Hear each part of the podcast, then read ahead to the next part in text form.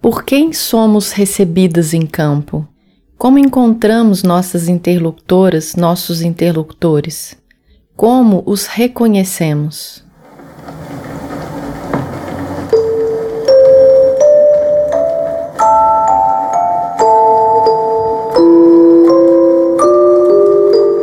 Sensibilidades antropológicas, suspiros sonoros com inspiração na arte de fazer antropologia.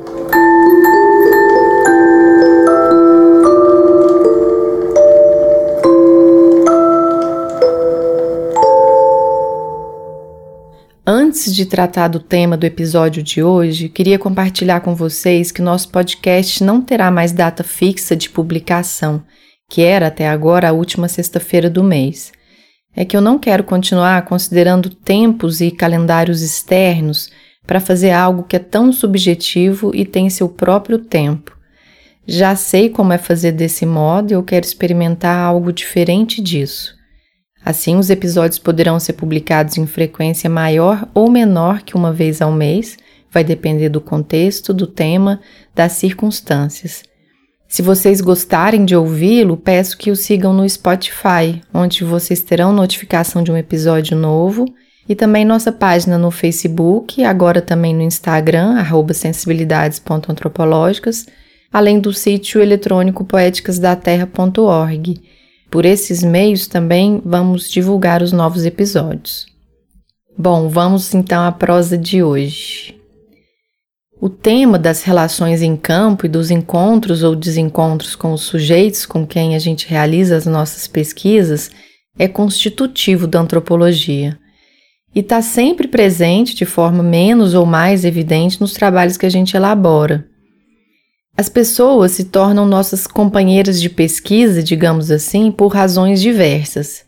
Muitas vezes são especialistas ou têm grande envolvimento com o objeto ou questão que mais nos interessa podem ser indicadas por outras pessoas e a partir desse contato a gente pode ficar até mais próxima delas do que de quem as apontou. A gente pode também construir relações com pessoas que não necessariamente têm um conhecimento especializado da nossa temática principal de pesquisa, mas temos afinidades com elas. Ficamos confortáveis na presença delas, a conversa flui ou o silêncio não incomoda. Nossa faixa etária, gênero ou classe social também tem seus efeitos nas relações que a gente constrói em campo, efeitos que variam conforme o contexto etnográfico. Quando eu fui fazer campo pela primeira vez, eu não sabia bem como eram essas relações etnográficas e me surpreendi de alguma forma ao perceber que elas replicavam modos de relação que eu já conhecia em outros contextos. Foi o que me disse certa vez a minha orientadora, Marcela Coelho de Souza, numa conversa que a gente teve quando eu estava em campo. E de fato, é, a gente vai ter mais proximidade com algumas pessoas que com outras, vai conversar com cada qual diferentes assuntos, cada um e cada uma vai nos apontar elementos variados e a seu modo, uma forma de narrar, a memória prodigiosa, uma maneira peculiar de destacar detalhes. Existem relações entre pesquisadores da área e interlocutores que seguem por toda uma vida. Outras são mais pontuais, localizadas em uma experiência específica de pesquisa. De toda forma, são essas pessoas que nos recebem e nos conduzem pelo campo etnográfico. Somos guiadas, em grande parte, pelos olhares e passos delas, às vezes literalmente. Nesse sentido, eu lembro de um texto do antropólogo e etnomusicólogo Anthony Seeger, em que ele conta como começou a trabalhar entre o povo indígena Kinsede, então chamado Suyá. Compartilha aqui um trecho. Retrospectivamente, dou-me conta de que, de certa forma, fui criado pelo Suyá. Quando lá chegamos pela primeira vez, trataram-me como uma criança, o que eu era, já que não sabia falar ou ver como eles viam. Levei meses, por exemplo, para ver a sombra ou as ondulações de um peixe rápido na água e para atirar com presteza para atingi-lo com a flecha. Não sabia distinguir os sons que os suiá ouviam, pois não os entendia e sequer os conhecia. No início não me deixavam fora de vista, Nunca saí sozinho numa canoa e nunca vaguei desacompanhado pela floresta, embora caminhasse pelas roças. Aprendi a pisar exatamente onde eles pisavam, para evitar pôr os pés em espinhos, arraias e formigueiros, e aprendi lentamente onde era bom pescar e como fazê-lo. No decorrer da pesquisa no Médio Jequitinhonha, trabalhei de forma mais próxima junto a 16 pessoas, cantadeiras e cantadores do Nove, o rito que apresentei a vocês no episódio do mês de agosto. Eles nasceram entre 1920 e 1965 e grande parte deles é aposentada como trabalhador rural. Os mais novos contam com o provimento da colheita de pequenas plantações e alguns costumam prestar serviços como de pedreiro ou faxineira. Alguns deles, infelizmente, já partiram. Junto a cada uma e cada um foi delineada uma relação. Construímos uma vinculação específica, modos de troca particulares. E aqui nesse episódio, além de falar da questão mais ampla das relações em campo, trago um pouquinho, em apenas algumas palavras, do que me evocam cada uma das pessoas com quem mais convivi naquele período. Muitas das quais, como já contei a vocês, presentes na minha vida até hoje. Essa é então uma espécie de saudação agradecida a elas e eles. Meu nome é Valéria de Paula Martins, eu sou antropóloga e professora na Universidade Federal de Uberlândia, em Minas Gerais. Se quiser comentar, partilhar algo ou trocar ideias, fique à vontade para entrar em contato conosco pelo endereço eletrônico sensibilidadesantropológicas@gmail.com.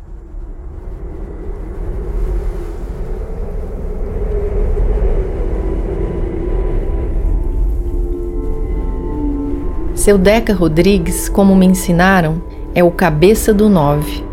Violeiro fala as quatro vozes do quarteto. É presença, âncora, norte, perspicácia, sagacidade, graça. Me ensinou coisas demais e boa parte do repertório que conheço do nove. Dona Antônia Alves, minha querida companheira, anfitriã de dias tantos, de acolhimento firme, lembrança vasta, doçura discreta. Fez 84 anos esses dias. Ao telefone, me disse que sente tanta saudade de mim e eu sinto tanta saudade dela. Dona Ana é irmã do seu Deca, prima de Dona Antônia. Aprendeu a tocar cavaquinho e a observar um silêncio sereno, quebrado quando ela compõe as fileiras do nove e canta. Ela canta sempre ao lado das filhas Neide e Luca. Neide, que pega emprestadas as águas do rio para molhar as plantas da horta às margens dele. Luca, do brinco vermelho, o sorriso gentil, a voz de cigarra, tão valorizada no brinquedo. Seu Roxo Mota e seu Bidu são irmãos, e vizinhos dos Rodrigues e Alves, seu Deca, Dona Ana, Dona Antônia, na infância de todos eles. Participavam juntos das festas que duravam dias, embaladas pelos brinquedos de viola. As famílias passaram a compor uma série de relações de parentesco, compadrio, que seguem através das gerações. Seu roxo era carapina, carpinteiro, de mão cheia. Me dizia com alegria que havia construído grande parte dos móveis da casa em que habitava, inclusive as portas. De voz doce, falava o contrato do Quarteto do Nove. Seu Bidu foi vaqueiro durante boa parte da vida. É violeiro, cantador e me contou boas histórias ao lado do amigo Manuel Maceda, querido cantador e contador de histórias destinatário de uma carta aqui no podcast. Seu Zé concebido, com cunhado de Dona Ana, tem uma das falas mais poéticas que já ouvi. Ele fala poesia. Me ensinou, entre outras coisas, que o nove foi batizado pelo Divino Espírito Santo no princípio do mundo. Seu Valdomiro era um grande cuidador da terra e de tudo o que ela faz nascer. Violeiro respeitado, cuidou também de Nair, uma de suas filhas e cantadeira exímia, poderosa jogadeira de versos nos brinquedos de viola. Toninho é compadre de Nair, é multi-instrumentista e violeiro mais novo, que acompanha os mais velhos no nove, além de cantador. Seu Tião Paulino viveu até os cem anos, fala doce, prosa mansa, era amansador de burro bravo, falava o contrato nos brinquedos do nove. Seu Bernardo, como ele me dizia, tinha um computador na cabeça. Sabia, por exemplo, os dias da semana em que caíram ou cairiam os dias do mês e me mostrava orgulhoso essa proeza, pedindo para eu falar alguma data. Era violeiro, cantador de voz forte e trazia muita alegria às noites de brinquedos. Seu Santos Chagas era dono de uma venda em Genipapo de Minas que tinha um salão onde brincávamos o nove solícito, amigo. Era da comunidade do Bosque, cujos moradores já tinham estabelecido uma série de relações de reciprocidade, aliança e compadrio com os moradores da Lagoa da Chamichuga, as famílias do seu Deca, Dona Ana, Dona Antônia. Em certo momento da pesquisa, eu percebi que os noves alternados entre Machado e Genipapo de Minas Machado, próximo à região da Chamichuga, e Genipapo, próximo do bosque, ambos lugares atuais de moradia de muitos dos cantadores e cantadeiras, esses novos alternados eram uma forma de atualização das remotas relações de reciprocidade entre as comunidades onde tinham nascido esses cantores.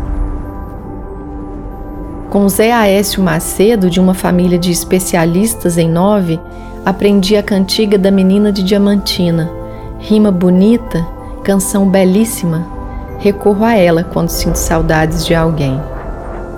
E finalmente Dona G, Geralda Martins. Eu já a conhecia antes, no trabalho que tinha realizado na região, como contei aqui. E apesar de ela não ter sido interlocutora como cantadeira de nove, foi uma grande companheira de pesquisa e anfitriã querida. É parteira, benzedeira conhece o tangível e o intangível, e para mim sempre foi lugar de descanso, amor e risadas. Meu coração é habitado por todas essas pessoas, e ainda pelo seu Tota, Dona Sebastiana, seu Eurico, seu João da Lagoa, que conversaram comigo sobre questões específicas da pesquisa. Nele habitam também minhas anfitriãs e anfitriões em Machado, Dona Diva, Maria e familiares. Em Genipapo de Minas, Orlinda, Cíntia e toda a família, Dona Antônia, Gugu e familiares que me receberam tanto em Machado quanto Genipapo, e seu Deck família, meus anfitriões em Araçuaí. Ainda habitam meu coração todas as pessoas que me receberam na querida comunidade de Machado e Genipapo de Minas. Araçuaí também está inteira no meu coração. Também os familiares de todas as cantadeiras e cantadores. A todas elas e eles, obrigada, obrigada.